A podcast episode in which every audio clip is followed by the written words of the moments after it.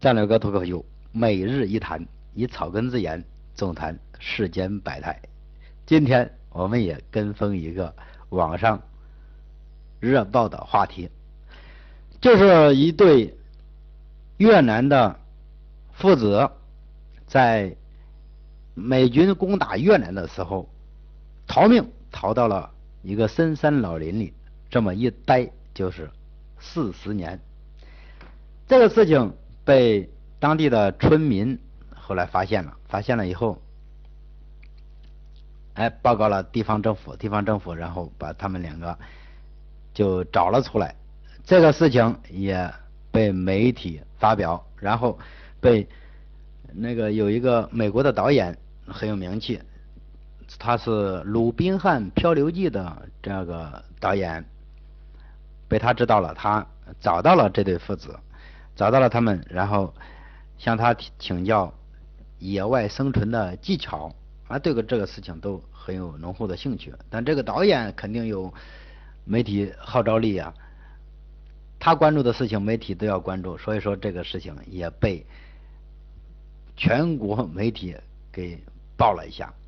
这对父子成了大名人，火了，着实的火了一把。包括我们这两天的头条都一直都是这个对。越南父子，男的，呃，老的，就是他爸爸，叫做何文坦，这个就是越南话翻译成中文的名字，叫做何文坦。儿子叫做何文朗，父亲今年八十五岁，儿子今年四十四岁，这对父子。在原始森林里完全与世隔绝四十年，哎，就这样过了四十年的野人生活，现在火的不得了。之所以能够引起广泛网民朋友们以及吸引大众的眼球，我想，这个事情对我们正常人来说，我们生活在现代社会的这种正常人来说。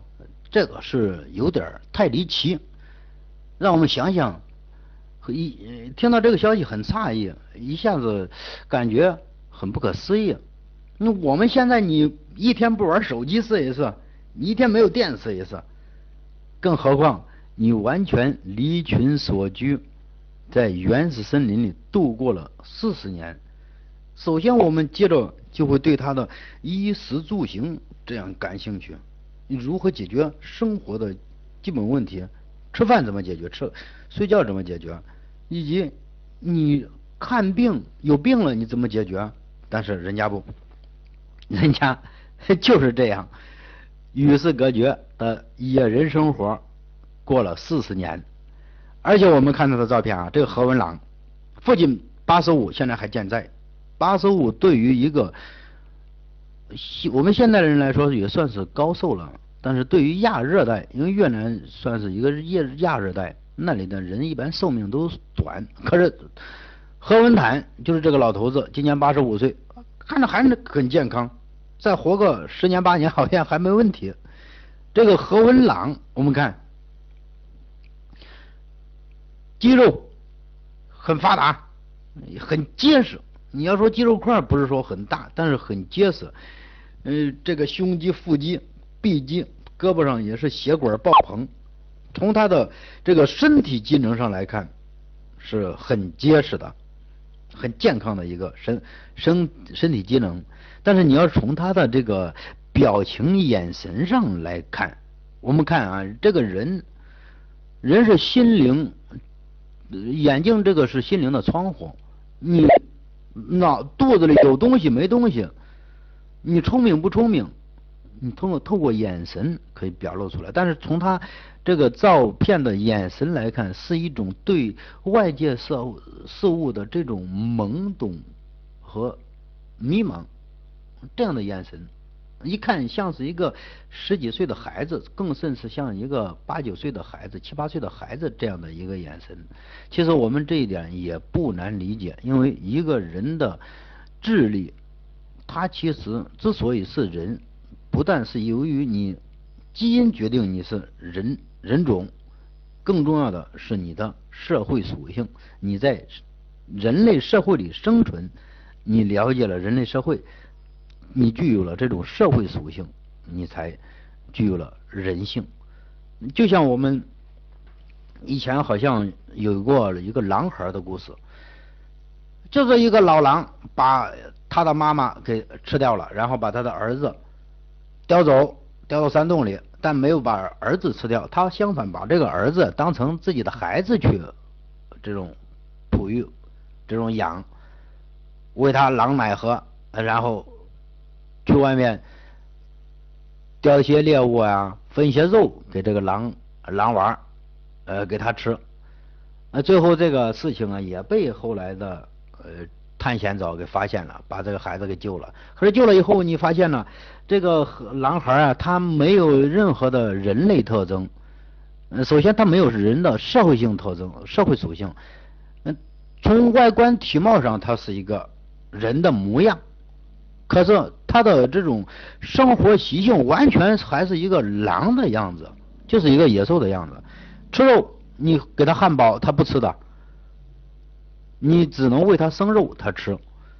呃，站立它是不会的，它只会这样爬行。可是从它的眼神里，你看不出任何的人性，从它眼神里，你看到的是一种兽性，凶猛凶残。是这样的，所以这一点就说明了人呢，你纵然你的基因、你的这种遗传是具是人种，可是你最终成为一个人，还需要在社会里是人类社会里这样的生活，你才具备这种呃人的社会属性。所以说，你你要说男孩的故事。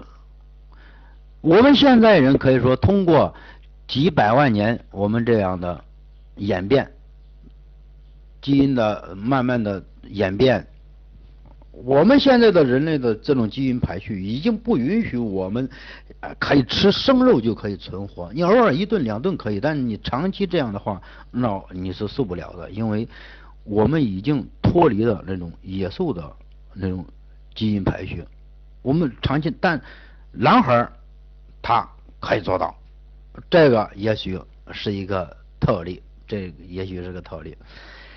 那我们再回到就是这个这个一对野人父子这个身上话题上，我们看啊，这个野人父子他们嗯在这个森林里生活了四十年，四十年，嗯没有，甚至他的儿子何文朗现在四十四岁了，还不知道。社会还上还有女人，他会的语言也很少，就是跟他父亲之间。因为我们看你一个人从出生，你如果跟了狼，那你就狼嗷嗷叫，你就会跟他学会嗷嗷叫。如果你的父亲或者你生存的环境就说的就是中文，那你也会说中文。说如果英文你也会说英文。如果说人话说越南话，那你还是说越南话。你都要有一个学习的对象。那何文朗他的其实对他来说，这个也算是很可悲的一生。你一个人一辈子了，你现在重新回归到这个人类社会，你还不如你对于新生事物的认知能力还不如一个婴儿，因为婴儿他的大脑是空白的，他更容易接受新生事物。为什么我们现在学英语没有婴儿学语言快啊？婴儿。三岁，他就可以说很多英语，但是我们学三年英语，还真的不一定有他学的快，就是这个道理。这个何文朗，他其实现在只有，甚至他对于社会的理解能力，对于人类社会的理解能力，他还不如一个七八岁、十几岁的孩子，这个也的确。那么我们之所以这么多朋友对这个感兴趣，就是因为他。作为一个人在原始森林里这样生存生活，嗯这个过程本身就很离奇，嗯，有很多是我们所好奇的东地方。例如，那就是呃衣食住行，嗯，吃饭怎么解决？这都都是一个问题。用具怎么解决？呃，还有你看病，这个是一个首要的问题。你病了怎么解决？可是人家。事实情况是也没有看病，但是还是很健康。还有一个很重要的话题就是盐的摄取，盐你如何获取盐呢？说这个，我后面跟朋友们一一剖析，一一去聊。我们首先看啊，他的照片，看到他穿着啊，穿的什么？用树皮，用一些稻草编织的这样的马甲，嗯，内裤吧，估计也叫外裤了。反正就是一根树藤、树皮这样编的，遮住胸部。他还知道修，但懂得修，那就是一个，这一点就是人类属性。动物是不知道遮羞的，但是这一点，它 还是最基本的人类人类属性，呃，遮住胸部。这个在亚热带的越南来说，这种理论是成立的，也就是说，这种呃是生存条件是存在的。你不像东北或者西伯利亚，那一到冬天冰天雪地，零下三四十度，你穿这样，你绝对要冻死你的，你也活不下去。那么我们看他吃的啊，对于维生素的摄取，那就是吃啊野果子。还有自己种的一些农作物，嗯，吃肉嘛，那就是抓耗子、吃毒蛇啊，的吃一些小动物等等，就是吃这样的东西，获取脂肪，获取这个蛋白质，哎，就是这样。但是我们还有一个存疑的地方，就是用具。你当时是逃难的，是美国兵对你进行轰炸，他家里炸死了三个。然后他的父亲抱着就是何文坦，当时抱着他的儿子只有三岁的儿子，就这样逃命，逃逃逃逃逃到这个原始森林里，然后就住下来。你当时是逃命，你当时唯一的想法，我就是进，只要生存下来就行，这是你的第一愿望。你顾不上带上锅碗瓢盆，你又不像我们现在去搞野野野野外生存训练，我带上必备的一把刀吧。取火的用具，还有锅，我要带上这个东西。但是他，嗯，就是抱着儿子去逃了。你，你也可以说你完全处于回到了一个石器时代。我们现在一个正常的人，如果进入这样的时代，你是可以说我从我们主观上。普遍的认知那是很难存活下去的，但是人家确实这个存活了，这个也算是一个奇迹。呃，农具他又回到了石器时代，那就是把石头应该是咔嚓一砸，找最锋利的部分砍木头啊，呃，分解动物的尸体，这样的切肉啊吃，或或者农具挖土种粮食，哎，就就又回到了靠天吃饭这样的状态。那么住住哪里？住就是在树上搞了个用木藤啊、树枝啊这些东西编了个草屋，哎，父子俩就在那里住，一住就是住了四十年，呃，可以躲避地上的一些一些飞禽走兽吧。当然，我想在越南像这种大型的呃野兽。凶比较凶猛类的野兽应该是不存在了，或者是不多了。例如狼、老虎、野猪啊这样的豹子这样的应该是不存在。那么对你生命物有威胁的还是有小的爬行动物，例如毒蛇、毒蜘蛛、毒的蝎子、蝎子，这个你这一下子搞不好也要你的命，所以他们选择。住在这个树上，那么他走路平时的用具，尤尤其是对于火走路吧，那不穿鞋。我们现在不穿鞋，你走一天你试一试。但是人家做长期不穿鞋这样走，他的脚下就会形成厚厚的老茧啊！你这样，这个老茧就变成了你的鞋底。嗯，这个也是成成立的，没有没有问题。呃，关于火，他说这个四十四十年他们就没有断过这个火种，也就是说这个火要一直让它着着着四十年。但我认为这一点是很难做到的，因为你一年试一试，十年试一试，亚热带那里平时狂风骤雨很多的，火如果太小，很容易被扑灭；如果火太大，你会造成森林火灾。但是你既没有造成森林火灾，火也没有在这个狂风暴雨中被吹灭，所以说这一点我真的有点存疑。但如果他没有，即使你带个打火机、火柴什么，你只能用个一年两年，嗯，后面就不行了。但是它的前提给定的就是，我这四十年他没有和人类有过接触，从来没有，那就是这样。那么这样的话，你就要回到像我们历史上学到的钻木取火。虽然这个视频钻木取火，呃，后来被人就是被一些探险家，嗯，包括网上流传的视频，嗯，这个理论是成立的，因为确实做到了，就是用木头这样梆转转转转着，然后。把火转出烟儿，然后一吹吹，慢慢搞出火来。那你还真的要这样钻木取火的去取火。嗯你吃熟食，你需要烤的，烤熟吃。至至少把这个食物烤熟，它其实也是一个杀菌过程，也并不是说为为了烤熟。再一个也便于我们的这种咀嚼，因为我们现在的牙齿从动物那种尖牙利齿。到人类是这种进化，我们的牙齿功能已经退化很多了，把更多的牙变成呃缩小头部的空间，脑容量增大。我们牙嚼个生肉，嚼个骨头，你 根本都干不了，玩不转的，可以说。所以你也需要考一考。那这是关于对火这一块的哎说法。那我们看有两点，我是存疑是最大的。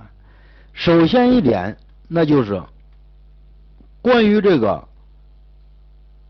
你为什么不走出去？因为你儿子，嗯，我们个看那个新闻记者对他儿子就是何文坦的采访，他没有时间观念，只有白天和黑夜，这点我们可以理解。那么他父亲呢？他父亲当时四十岁，抱着儿子逃到这个深山里。当时因为逃避战火，可是你经历了这么多年，你为什么不到外面看一看外面的世界发生了什么样的变化？因为那里是你的家，你作为一个人来说，你对外界都要有这种好奇心的。你不可能我就安于这样过野人的生活，我不回归到人类社会过，就甘心做过野人的生活，是这种思想，这是不被我们正常人所理能理解的。我们看那个他们处的位置啊，是越南的广义省。其实越南我们都知道，越南这个过去在清朝的时期还是中国的藩属国，它地方本身就不大，严格来说还没有一个河南省大。而且它所处于的这个原始森林广义省，这个森林它的半径啊也大约就是二三十公里这个样子。我们正常人徒步，我们一天一夜可以走四十公里。所以说他出去是完全有这个可能的。为什么生存了十年？你要说刚开始三年两年，你是因为照顾儿子，可是后十年呢？后二十年呢？你儿子大了以后，你为什么就没有带你儿子出去过？你为什么就没有跟你儿子讲起过？我你是从哪里来？那你儿子应该听得懂。你们就没有到外面去看一看外面的世界、外面的社会？说这一点是有点不符合人类。正常思维的或者正常的这种呃人类反应的这一点是不合的，不符合，这是我较存疑的一点，就是你完全可以走出去看一看外面现在发生了什么事。你儿子没有时间观念，但是你绝对是有，因为你是来自于人类社会，所以这一点是有点不不好理解。那么最重要的一个存疑。就是一我一个质疑的一点，那就是关于盐的摄取。我们我们这个每个人我们都知道，我们一顿吃饭可以一顿不吃盐，但是我们不能够一天不吃盐的。你不吃盐，你这是开玩笑啊！因为盐对人是太重要了，这是人体我们人体机能所必不可少缺少的一种物质。我们人百分三分之二都是这个。水，其中我们人体内都要含快一斤的盐，三四百克的这样的盐。我们的血液是咸的，汗液是咸的，包括尿液分泌物这都是咸的，你都离不开盐呢。因为你没有盐的话，你人体的这个酸碱平衡就会被打破。没盐的话，你包括胃内的这种分泌吸收，对食物的吸收能力就会弱化，还有你的神经系统就会衰弱，以及包括你的血压，还有心跳，整个肌肉收缩，这个都会弱化的。你神经衰弱，这都会的。还有你就是容易出大脖子病。我们看那个大大脖子，为什么现在我们吃的盐要加碘？加碘就是预防这种大脖子病，但是人家还没有这个没有这个大脖子病这个迹象，而且我们看他的身体机能还相当的好，你这一点就有点颠覆我们正常的这种认知了，真的有点颠覆我们正常的认知。当然，有的朋友也许会说这个那是小概率事件，那小概率事件不不能和这个。大众化的或者是普遍化的去进行对比，但其实它就是来自于我们正常的一个人呢。如果一个人是这样，你不吃盐就没问题，但他父子俩都不吃盐呢，并不是一个偷吃一个不吃，或者到外界偷点盐。那盐我们都知道，那是在海边有盐，海边产这个盐，在那个山里它不一定有盐矿，所以说这一块儿它如何在嗯四十年不吃盐的情况下还能够健康的活着，这点儿 也颠覆了我们正常的这个呃医学上的认知，真的还颠覆了我们人类常识上的一个认知。那么现在这一点最存疑的就是看病你怎么解决？因为我们每个人吃五谷杂粮不可能没病的，我们。生活在现在这个社会里，嗯，住有床，睡有屋，你吃饭干嘛的有要洗，那个卫生条件各方面都达到了，你还要偶尔有个感冒发烧，有个腹泻、喉咙疼，有个支气管感染这些小病，搞不好你搞个大病还搞搞癌症肿瘤，你四十年不得病。这是不可能的，但是四十年不吃药，这个还就发生在这对父子的身上，因为他那个生存条件，野人你不可能是有西药的，那唯一的，但是你可能有病没有，你绝对可能会患病，小的感冒发烧绝对是存在的，但是事实就是小的感冒发烧他没有吃药啊。他也能依靠自身的身体机能或者自身的这种防御、自身的免疫功能、免疫系统，哎，给扛过去了。这个是一个不争的事实，因为人家健康的存在存活。那么也许还有一个解释，那就是他像神农尝百草一样，到山里尝这个野果子、尝那个野草，然后去总结记录一些呃这个这这。治病救人的一些方式，我想这个可能性也不大，因为神农尝百草本身它就是一个医农中药方面的一个学者，呃或者一个医生，他对于在这一块之前，他对于中草药的药理、病理、毒理，他都要有些了解，然后他才去做，而且。还有风险的，你搞不好尝个毒草就要晕倒。我说这一块还有风险的，所以说依靠中草药给自己治病调理，这个可能性是也是很小的。那么问题就来了，一个人有病这是肯定的，但是他没有吃药，这是确实存在的。那一问题就是。我们得了小病不吃药就可以好，这个至少是成立的，因为发生在人家身上，这是事实。那如果说这个理论成立的话，那我们正常人平时发个烧、感个冒，多吃点西药、挂个水、输个液，这不就变成多余的了吗？因为我们都是人呢，同样的人呢，这就变得多余了。当然，也有朋友们会说，嗯，那个还是小概率事件。是，这个也可以这样解释，但他至少是人，他至少代表代表一定的群体，代表一定的群体。那么我们接着就是第二个问题，第二个问题呢就是原生态。第二个解释就是这种原生态，嗯，没有被污染的这种生存环境，纵然它的生存条件比较差，但是它对人的健康是更有利。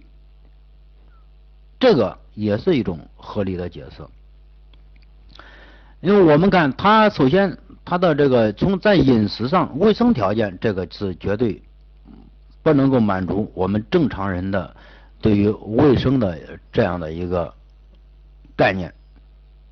饮食卫生，这绝对不能满足的。首先，我们吃饭还要洗洁精洗洗盘子，菜肴需要经过水洗，但他那个。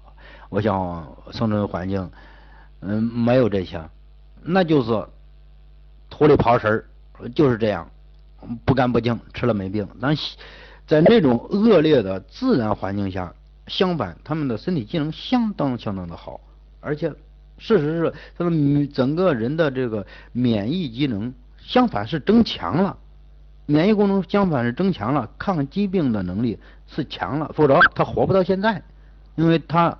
是在没有药的情况下，自己能够扛过去。你这个是正常人，你可以说做不到的。你得个肺炎，你如果不不看的话，你一定会死掉。你依靠自身的免疫力量，可以说你是真的是做不到，真的是做不到。可是这个也给我们带来了一个反思，就是我们现在所处的这种生存环境，我们现代社会对我们人。体自身的这个与生俱来的这种生命力，这种身体机能，我们的免疫系统是有害还是有利？那从这一点我们可以得出就是有害的结论。我们随着我们人居环境的增加，相反，我们自身的这种抗疾病的能力，这种自身的生命力、免疫力，我们其实是在退化。这种退化，一是来自于对现代社会的依赖，二那就是对于环境对于我们自身的伤害。现在这个环境破坏，搞的是水有毒，空气有毒，而且食品有毒，三毒就把我们的身体给摧残了，就给弄毁了，就给。哎，这个包括有些喜欢。也就是搞一些这种野营、野外生存的朋友，为什么现在越来越多呀？哎，其实我认为这个地方是个不错的地方。那么我们也可以把这个地方作为一个野外求生的一一一个尝试地点，也挺好，也挺好。那么不死鸟特训营计划把这个地方收入我们作为一个。野外求生的一个呃一一一个选选场一个选址呃还是不错的，朋友们对这一块感兴趣的话，可以后面加我的微信公众账号，哎，我们可以呃关注我们下一步的这个发布。我的微信公众账号就是战略哥的全拼，你在微信上输入战略哥全拼，点击关注就可以了，后面。听我们的后续发发布，一个人，你如果一辈子像他一样在原始森林里生活了四十年，那真的是可悲的一生，因为你的一生就这样浪费掉了。如果一个人嗯能够在这个原始社社会里、原始的环境里，你生存一个月，你要再回到这种人类社会。那这个对你来说可真是一个宝贵的体验，终生难忘，相当值得我们一生去慢慢的回味。感谢朋友们收听本期的战略哥脱口秀节目。